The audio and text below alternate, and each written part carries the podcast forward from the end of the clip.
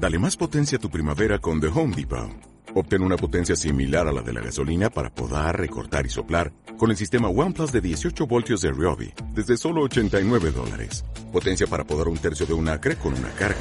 Potencia para recortar el césped que dura hasta dos horas. Y fuerza de soplado de 110 millas por hora. Todo con una batería intercambiable.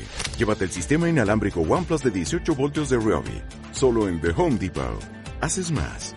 Logras más. Dicen que los años dan experiencia, perspectiva y hasta lucidez. Y eso es bueno, quizás lo único positivo de cumplir años.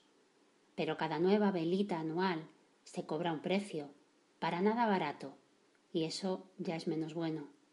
Un diezmo riguroso e implacable que no perdona y que se traduce en cierto embaramiento y rigidez ante las cosas, en conservadurismo e inmovilismo, en terror a los cambios, y acobardamiento ante los retos, produciendo incluso en los más osados una merma importante de espontaneidad y capacidad de improvisación, según van quemando etapas de sus vidas.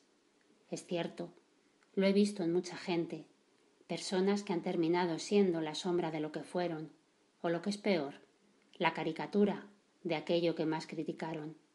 La vida les sosiega, les enseña su cara buena, o quizás ni eso, Basta con que no les muestre su cara menos sarcástica y se aferran a ella, obviando el resto de facetas aún por descubrir, que quizás sean peores, pero no por eso menos interesantes y enriquecedoras, o por qué no, mejores, dejando así pasar posibilidades infinitas por creer que ya se ha tocado techo y que lógicamente, cuando se llega a lo más alto, solo se puede bajar.